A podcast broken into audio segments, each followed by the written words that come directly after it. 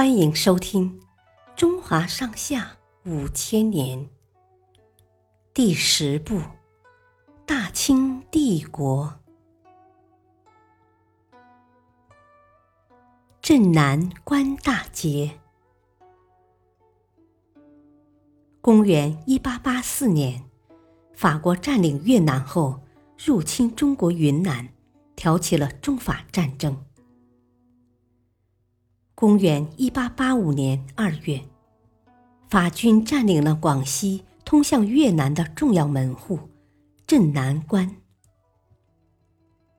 法军统帅尼格里狂妄极了，派人在墙上写下大标语：“广西的门户已经不存在了。”老百姓气急了，也在镇南关的墙上。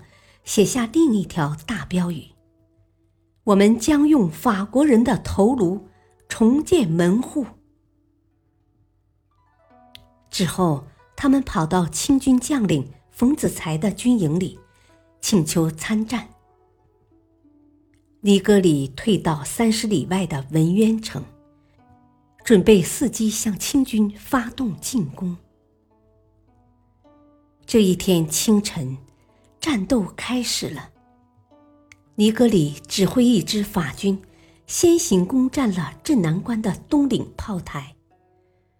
冯子材将清军分作三路，两路从正面拦击法军，一路从背面截断了法军的退路。这位年近七十的老将挥起战刀，带领两个儿子杀入敌阵。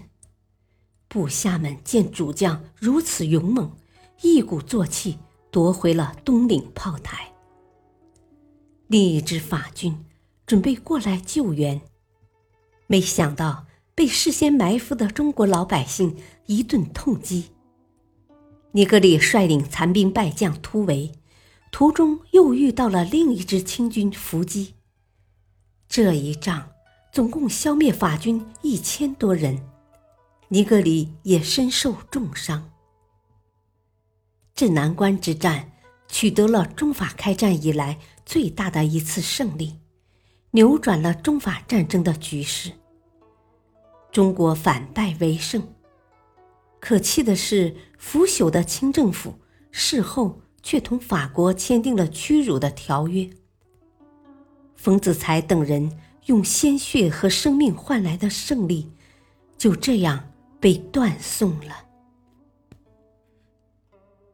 感谢收听，下期播讲黄海大战。